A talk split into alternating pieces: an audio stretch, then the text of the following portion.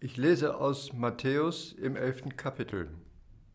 Zu der Zeit fing Jesus an und sprach, Ich preise dich, Vater, Herr des Himmels und der Erde, dass du dies Weisen und Klugen verborgen hast und hast es Unmündigen offenbart.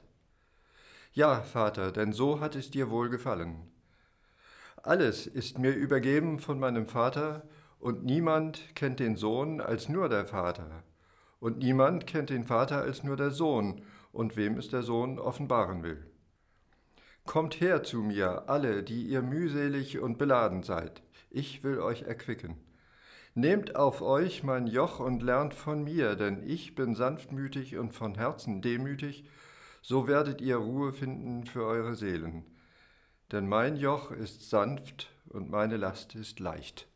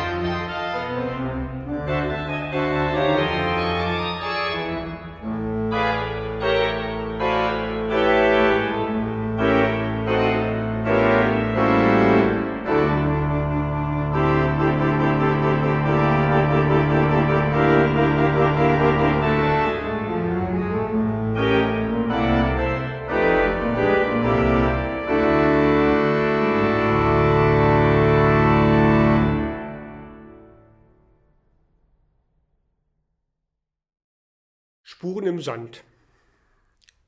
Eines Nachts hatte ich einen Traum. Ich ging am Meer entlang mit meinem Herrn.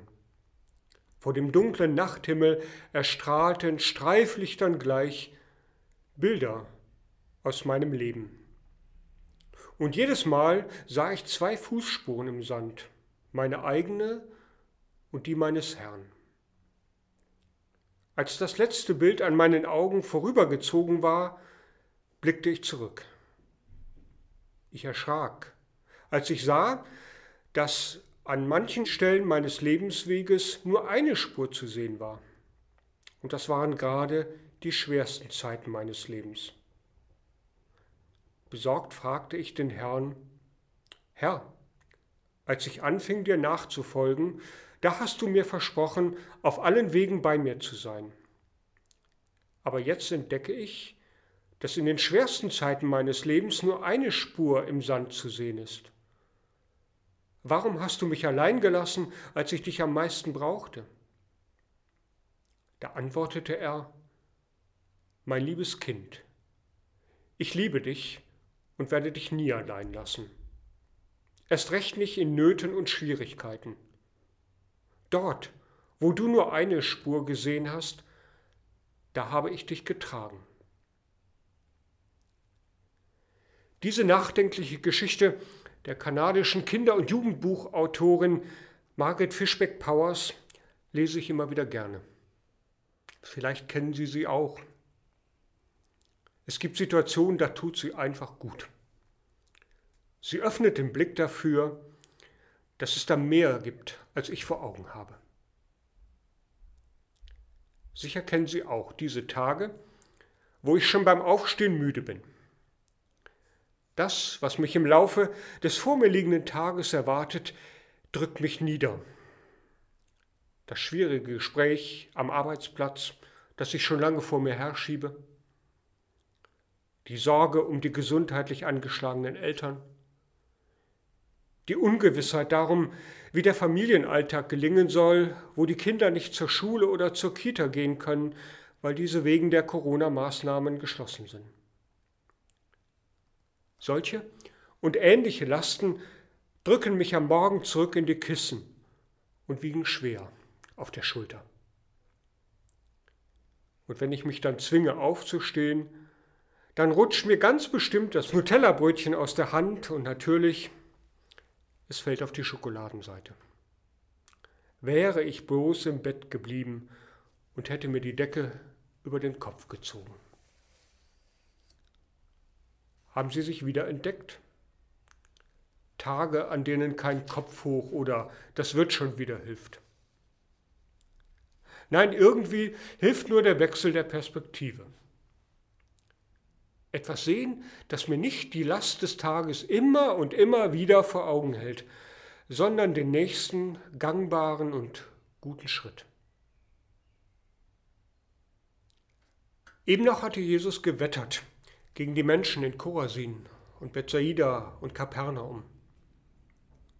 Dort hat er über Johannes den Täufer gesprochen und beklagt, dass kaum jemand auf ihn hören wollte.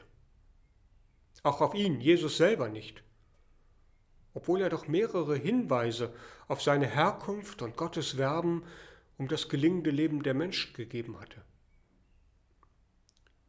Jesus vergleicht die von ihm kritisierten Menschen mit Kindern, über die sich andere Kinder beklagen. Wir haben euch aufgespielt, und ihr wolltet nicht tanzen. Wir haben euch Klagelieder gesungen und ihr wolltet nicht trauern. Und dann verschärft Jesus den Ton noch einmal. Wenn in Tyros und Sidon, in zwei großen Städten außerhalb des Landes Israel, solche Taten geschehen wären, die Leute wären massenweise umgekehrt. Und noch polemischer? Selbst die Leute von Sodom wären umgekehrt. Sodom würde heute noch stehen. Jesus ist richtig in Rage. Aber dann erzählt uns der Evangelist Matthäus im Predigtext zum zweiten Sonntag nach Trinitatis vom Perspektivwechsel. In all seiner Erregung wendet sich Jesus zum Gebet.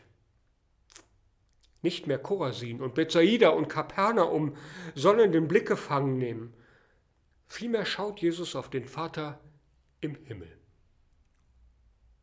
und gelangt zum Danken für das, was ihm als Gemeinschaft mit Gott, dem Vater, geschenkt ist. Perspektivwechsel. Nicht die Sorge, sondern die Gabe der Gemeinschaft Gottes gerät in den Mittelpunkt. Aus ihr heraus schöpft Jesus Kraft und lädt andere ein, auch diese Zuflucht zu suchen.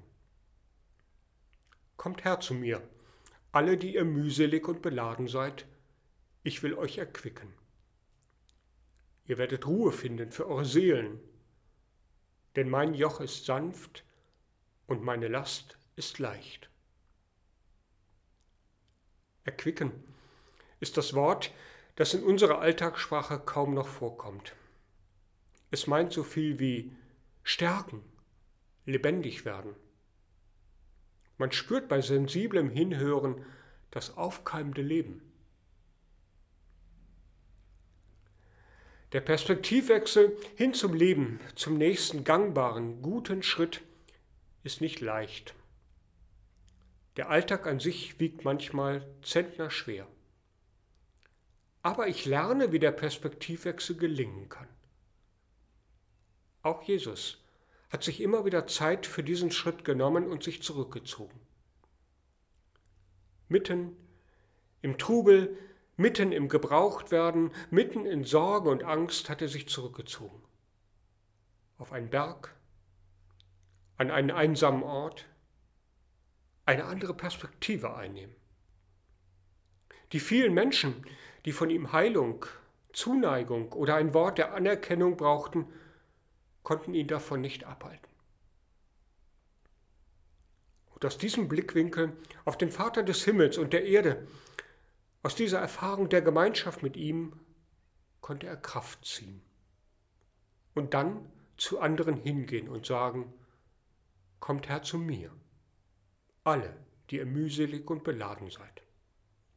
Mit anderen Worten, nehmt euch ab und zu Zeit und lenkt die Blicke auf den, der uns seine Gemeinschaft verheißen hat.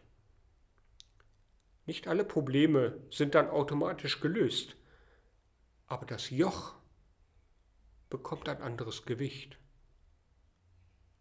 Ich wünsche Ihnen, dass Sie diese Momente des anderen Blicks entdecken und tief in sich aufnehmen können. Ich wünsche uns allen die Erfahrung der Gemeinschaft Gottes, der unsere Lasten etwas leichter werden lässt. Und der Friede Gottes, der höher ist als alle Vernunft, bewahre eure Herzen und Sinne in Christus Jesus. Amen.